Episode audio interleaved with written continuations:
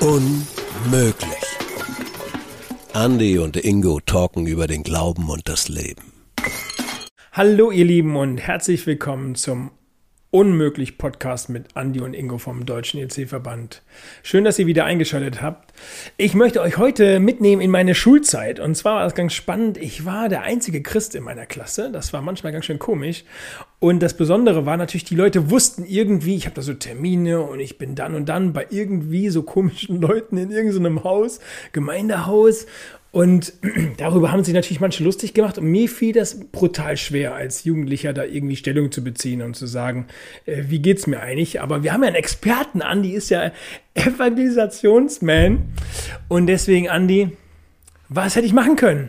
Soll ich jetzt 15 Minuten reden? 15 Minuten, ja, gib ihm. Du hättest, du hättest so ein fettes T-Shirt anziehen können, äh, wo drauf steht, ohne Jesus gehst in die Hölle oder so. Ja, tatsächlich hatte ich manchmal so fromme Shirts und so. Ähm, das war so meine Ausdrucksmöglichkeit, irgendwie zu sagen, weil mir fiel das verbal schwer, habe ich ja gerade gesagt, aber so ein T-Shirt tragen, ne? das war jetzt nicht so das Problem. Ja, ich out mich mal. Also mir ging's ja, mir ging's ja ähnlich wie dir. Ne? Also ähm, ich bin ja auch als Kind hier voll äh, volles Programm, ne? Jungscher Teenkreis. Wir hatten sogar noch eine Jungenschaft bei uns im Ort, also quasi nur Jungs und es war schon derbe gut. Freizeiten, Schulungen als Mitarbeiter am Start.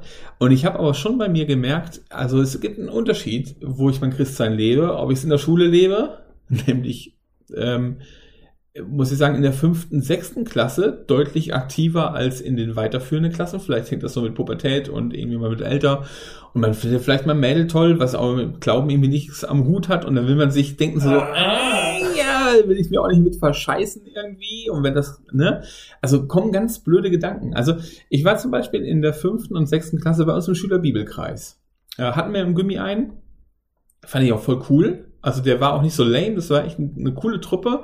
Und wir haben uns einmal die Woche in der großen Pause im Musikraum getroffen ähm, und haben im Prinzip eine kurze Andacht gehabt und haben ähm, so die Pause rumkriegt und da war schon klar, ne, das sind irgendwie so die Frommen. Bei mir in der Klasse waren auch nicht so viele, also in der Realschule dann nachher waren wir äh, zwei oder drei, die da mit am Start sind. Witzigerweise von manchen wusste es nicht, weiß aber jetzt nach dem Klassentreffen, was wir dann irgendwann nach was weiß ich wie vielen Jahren hatten, dass manche schon damals immer noch in die Gemeinde gehen, äh, in FEG und so.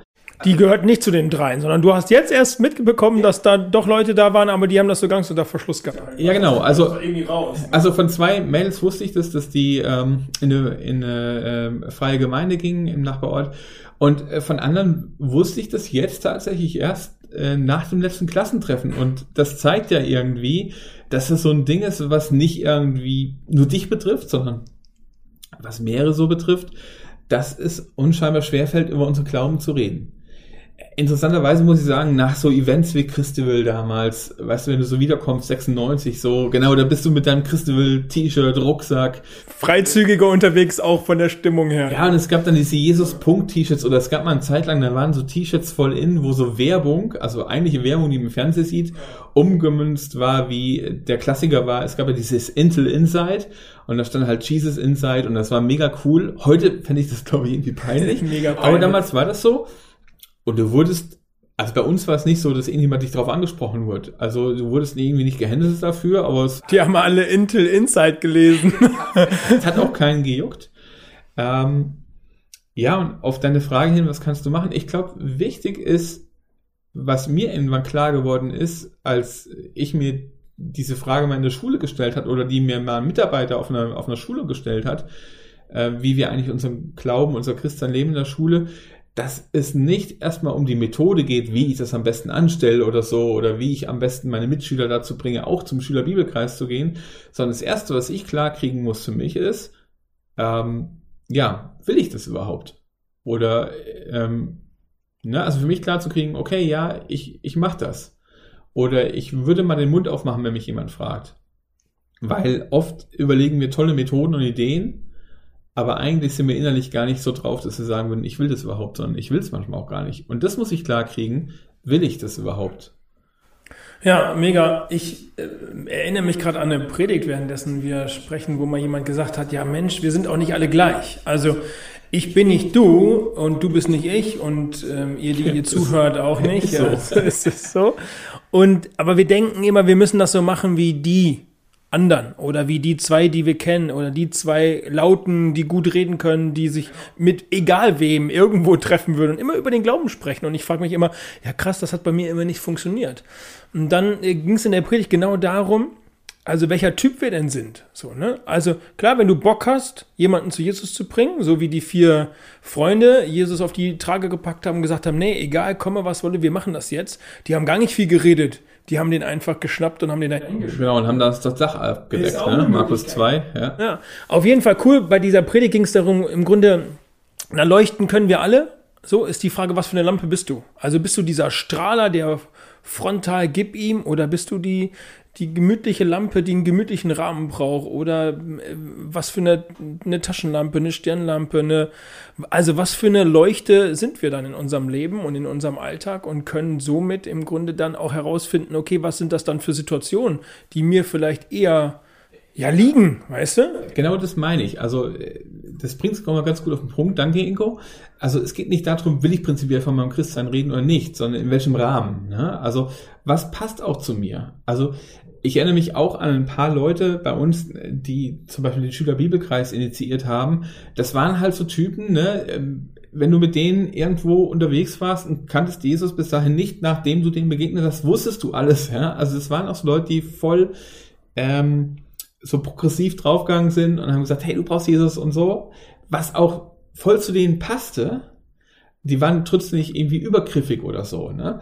Und es gab die eher stillen, die einfach ihren Glauben gelebt haben und zum Beispiel nicht so äh, losgelaufen sind, hey, du brauchst Jesus oder so, aber die in manchen Situationen in der Klasse den Mund aufgemacht haben, haben gesagt, hey, da mache ich nicht mit. Oder findet ihr das wirklich gut, wie wir miteinander umgehen zum Beispiel. Ne? Ähm, und so quasi eine Prägung reingebracht haben in eine Klassengemeinschaft oder in eine Schule oder so, die geprägt war von dem, wie sie ihren Glauben einfach verstehen, nämlich im Umgang mit anderen fair zu sein, nicht hintenrum zu reden, ehrlich zu sein, so Sachen und das dann halt in den verschiedenen Situationen auch dann gesagt haben, haben gesagt, hey Leute, ich finde es nicht gut, ich mache nicht mit, weil ähm, ich zum Beispiel an Jesus glaube und es passt eben nicht zusammen, wenn ich das mitmachen würde.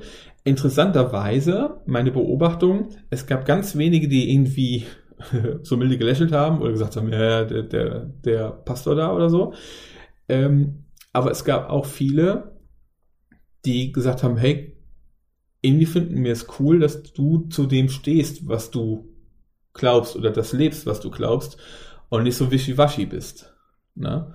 Und das finde ich halt schon auch nochmal was Entscheidendes. Und diese Entscheidung oder dieses Herausfinden, das muss ich für mich schon irgendwie, ja, irgendwo entdecken. Was für ein Typ bin ich? Ähm, und wie, wie bin ich Zeuge für meinen Glauben und wie verkörper ich was irgendwie weiter? Ja, Mischmasch mag ich ja, aber Wischiwaschi ist also nicht so geil. Das wäre die neue Mezzomix-Alternative. Äh, Wischiwaschi. ähm, kommen wir zurück zum, zum Eigentlichen. Ich habe das tatsächlich mal erlebt. Also ich habe ja eine Ausbildung gemacht davor. Ich habe mal was Richtiges gelernt, würden vielleicht Eltern sagen. Ich bin Einzelhandelskaufmann, genau habe da in einem Supermarkt gearbeitet und da gab es nämlich immer jemanden, so ganz junge äh, Teilzeitarbeitende. Und das war echt ganz spannend, weil mit denen war ich manchmal samstags dann da mehr oder weniger alleine. Samstag wollte niemand arbeiten, ich eigentlich auch nicht, aber manchmal muss man halt.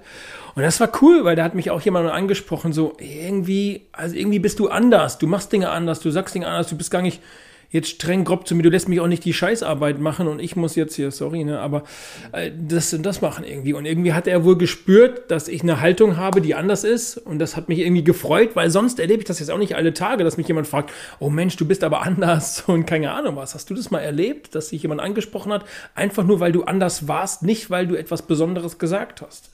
Ja, tatsächlich. Also ähm, ich müsste jetzt überlegen, ob das in der Schule so war, aber es gab schon Situationen, also ich glaube, ich habe sogar in einer Podcast-Folge mal erzählt vom Krankenhaus, äh, wo mir waren, dass Leute gekommen sind und haben gesagt, hier, könnt, könnt ihr nicht mal mit denen reden und so, ne, weil ihr habt da ja so, ihr glaubt ja an was, was trägt oder so als Person im Prinzip auf jemanden zugekommen ist oder ähm, ich denke so an meine Nachbarn, weißt du, die auch sagen, hey, cool, wir reden mit dir über Dinge oder teilen Dinge, die würden mir anderen nicht mitteilen oder holen sich mal einen Rat ich erlebe das schon, dass das einen Unterschied macht, weißt du, oder dass du halt nicht direkt mitplögst, ähm, so die laute Minderheit oder laute Masse bist. Und ich glaube, das ist so ein bisschen ja auch das, was ich immer wieder von Jesus irgendwie lerne. Ähm, Jesus konnte auch laut und deutlich sein, also bei Tempelreinigung zum Beispiel, eine krasse Geschichte, wenn er da wirklich mal die Tische durch die Gegend schmeißt und so. Aber Jesus war ganz oft der, der den Einzelnen gesehen hat und sich ganz oft auf Situationen eingelassen hat, wie sie da waren und ähm, wirklich das in seinem Leben und seinem Umgang mit anderen wirklich praktiziert hat, was er auch gelehrt hat. Und das finde ich schon nochmal ein wirklich gutes Beispiel, wo ich sage, es gab mal eine Zeit lang diese WWJD-Armbänder, kennt ihr vielleicht noch, What would Jesus do? Als diese Frage, okay, was würde jetzt in der Situation, wo in meiner Klasse einer irgendwie fertig gemacht wird, was würde Jesus jetzt tun? Würde er mitmachen oder würde er sich raushalten oder würde er sagen, hey Leute, ey, es reicht jetzt auch mal. Ne? Also was, was würde er tun? Und was ist mein Job, wenn wir quasi Christen sind, also diesen Namen von Jesus ja in dem, was wir glauben, also auch mittragen in unserem Glauben. Wir sind Christen, wir gehören zu dem Christus. Ähm, was ist dann mein Job? Was würde ich dann tun? Und ich glaube, durch mein Leben bewege ich manchmal mehr im Umgang mit anderen, als wenn ich radikal jedem ähm, die Bibel um die Ohren hau oder alle Bibelverse auswendig kenne oder so. Ich will damit nicht sagen, dass es verkehrt ist, auch mal, weißt du, deutlich zu sagen, hey Leute, ich glaube an Jesus und so und Stellung zu beziehen und äh, einzuladen zu Cheese House, zu Ich glaub's, wo auch immer zu. Das darf voll dazugehören, einen Schülerbibelkreis zu gründen. Finde ich super, ja. Aber das alles bringt nichts, wenn mein Leben nicht das widerspiegelt, äh, was ich eigentlich glaube. Weil dann äh, nehmen die Leute es ja auch wahr. Ja, das ist unglaubwürdig. Und deshalb finde ich, ist es wirklich die Entscheidung, boah, gerade, was würde Jesus jetzt tun und was ist eigentlich meine Rolle jetzt im Umgang mit meinen Klassenkameraden, im Umgang mit Ehrlichkeit ähm, gegenüber Lehrern. Also das ist ja auch so eine Kiste, ne? Wenn es um Hausaufgaben und so geht und ähnliches. Ähm, oder Entschuldigungen, die man schreibt für Tage, wo man nicht da war oder so. Hey, wie lebe ich das eigentlich? Also bin ich vertrauenswürdig, bin ich authentisch, bin ich ehrlich? Ähm, und das ist für mich so der erste Schritt. Und ich glaube, dann fällt es auch viel leichter, wenn mich nämlich jemand anspricht und sagt, sag mal, wieso bist du eigentlich nicht zu mir? Oder wieso machst du da nicht mit? Hey, dann kann ich viel einfacher sagen, ja, weißt du, ich habe da, ich glaube an Jesus und aus dem und dem Grund mache ich da nicht mit. Und dann werden Menschen neugierig. Und ich glaube, das ist ein viel, also für mich ein viel leichterer Schritt von meinem Glauben zu erzählen, wenn ich darauf angesprochen werde, als dass ich auf jemanden zugehe und sage, hier, ich kann mal mit dir über meinen Glauben reden. Ne? Vielleicht ist er nett und hört zu. Aber wenn die Leute selber neugierig werden durch mein anderes Verhalten oder durch mein authentisches Leben, dann fragen sie und dann habe ich eine Berechtigung, auch von meinem Glauben weiter zu erzählen. Und ich, ich frage jetzt mal kritisch nach, Andi, ja, wir wollen ja Tacheles reden und ich kenne jetzt trotzdem halt Leute, die, die ganz bewusst, äh, also ich kenne ja zum Beispiel einen Familienvater, der ganz bewusst eine Kindergärtnerin gefragt hat, hey, ich weiß, dir geht's nicht so gut, soll ich für dich beten? Oder, also und trotzdem scheint, scheint es irgendwie so krass zu sein, fast ein bisschen über, also überfordern vielleicht für die Person oder ist der Anspruch überfordern oder ist es einfach, sagst du, ne, wenn der so ist, lass es ihn machen und gut ist, aber den Druck nicht übernehmen, es selber so zu machen. Auf jeden Fall. Also habe ich tatsächlich auch schon mal gemacht, dass ich jemand gesagt habe, hey, hier darf ich für dich beten, ja, weil ich glaube, dass da echt eine Kraft drin ist und so. Ähm, und ich glaube aber, dann kannst du das wirklich auch ehrlich äh, tun, wenn es dein ehrliches Anliegen ist. Wenn du das machst, weil du das Gefühl hast, es wird dir verlangt, wird von dir verlangt, dass du es jetzt tun musst. Du musst jetzt hingehen, du musst sagen, oh, der Ingo sieht heute irgendwie scheiße aus und ich gehe jetzt hin, weil das ist irgendwie gerade hip, dass ich zu jemandem hingehe und habe das Gefühl, ich bete das für den und sag das. Also wenn es aus dem Druck rauskommt, weil andere das tun, glaube ich, ist es, hat Gott immer noch die Chance, dass er dadurch wirken kann. Aber ich glaube, dann das ist was anderes, wenn ich wirklich ein Herz für jemanden habe und, und mir das wirklich ein Anliegen ist. Und dann gehe ich hin und bete für den. Ich glaube, dann tue ich das auch mit einer ganz anderen Überzeugung. Ähm, nicht, weil ich es muss, weil als Christ gehört sich das so, dass ich hingehe, Leute suche und ihnen erzähle, sondern weil es meine persönliche Überzeugung ist, beten hilft. Und ähm, dann möchte ich das gerne auch für dich tun, weil du mir wichtig bist und deine Situation mir gerade wichtig ist. Ähm, und dann ist das voll okay. Und witzigerweise glauben wir ganz oft, das überfordert andere total. Ne? Aber die Male, wo ich das gemacht habe, ich habe kein einziges Mal äh, gemerkt, also es gibt schon Leute, die haben gesagt, nee, möchte ich nicht. aber nie nach dem Motto, ey, hör auf mit dem Scheiß, ne? Und die große Mehrheit hat aber gesagt, oh krass, ähm, ja, finde ich total cool, danke. Also die ist eher total positiv war. Ja, ja. Ja genau, habe ich, hab ich ähnlich erlebt. Und ich würde auch sagen, das heißt ja, dass wir sind irgendwie Typen oder Typinnen geworden. Also irgendwie hat Gott uns zu den Menschen gemacht, die wir sind, mit unseren Gaben und Fähigkeiten. Und ich, ich würde sagen, jetzt so, wenn ich die letzte Viertelstunde und nochmal Revue passieren lasse, Gott nutzt uns auch auf unsere individuelle Art und Weise. Und dann ergeben sich Situationen, wo wir manchmal vielleicht gar nichts sagen müssen, sondern sich ein Gespräch ergibt, wo wir vielleicht aber als kommunikative Typen, die gerne reden oder gerne auf Leute zugehen, auch einfach was sagen können. Und das passiert also einfach. Und wenn wir grundsätzlich Bock haben, über Jesus mit Menschen zu reden, dann, dann wird das passieren. Auf irgendeine Art und Weise. Weil, also, wer, wenn, also Gott will das ja am allermeisten wahrscheinlich, dass wir mit Menschen darüber in Kontakt kommen, wie auch immer. Also hat er ein hohes Interesse daran und wird so Situationen schicken und machen.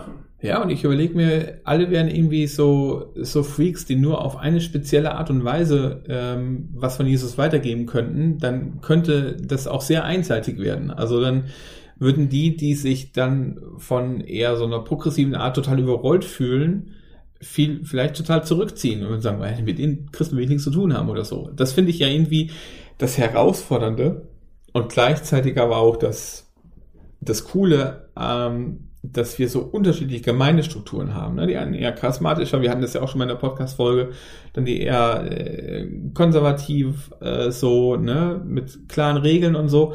Und trotzdem geht es immer um den gleichen Gott und es geht um den gleichen Jesus. Und der soll über allem stehen. Und ich glaube, wenn ich das bewusst habe, dass ich das nicht für mich tue, sondern dass ich das mit und für Gott tue, ähm, mit meiner Art, die er mir geschenkt hat, dann nehme ich mir ganz schön Druck raus und dann kann ich, glaube ich, total frei äh, und einladend von Jesus reden. Cool, dann ist es eigentlich für niemanden unmöglich, um bei unserem Podcast-Titel zu bleiben, unmöglich ist es nicht von Gott zu reden, sondern es ist möglich für jeden auf seine Art und Weise. Ich bin so froh, Ingo, dass du mein Podcast-Partner bist. Du schaffst es immer so geil, die Brücken zu schlagen, ey. Unmöglich, aber wahr. Super, also genau. Vielleicht so als Schlusssatz. Ingo grinst schon wieder, weil er wollte eigentlich den Schlusssatz damit sagen. Ist alles gut. Ähm, check doch mal ab für dich. Was bist du eigentlich so für ein Typ? Also, wo fühlst du dich wohl wo erzählst du gerne von deinem Glauben? Und noch so eine Kiste. Ähm, es gibt so einen Vers bei Lukas, da wo das Herz voll ist, da geht der Mund über. Vielleicht ist es auch so ein Ding, ich habe ja gesagt, als ich vom Christabel damals kam, ey, direkt T-Shirt an und jedem davon erzählt, wie geil das war und wie geil dieser Gott ist und so. Ähm, vielleicht brauchen wir auch immer wieder diese Erlebnisse, die uns motivieren, dann wieder von unserem Glauben zu erzählen. Und was motiviert dich eigentlich, von deinem Glauben zu erzählen? Was sind die Dinge? Und geh auf Entdeckungsreise und such die und dann auf deine ganz eigene individuelle Art erzähl davon. Hey, und dann schick uns gerne dein Feedback oder deine Geschichten auf unsere E-Mail-Adresse die lautet, Andi? Äh, podcast.edc.de. Ah ja, so einfach war sie, genau. Ja, super. Und dann hören wir total gerne von deiner Geschichte. Mach's gut, bis zum nächsten Mal. Ciao. Unmöglich. Andi und Ingo talken über den Glauben und das Leben.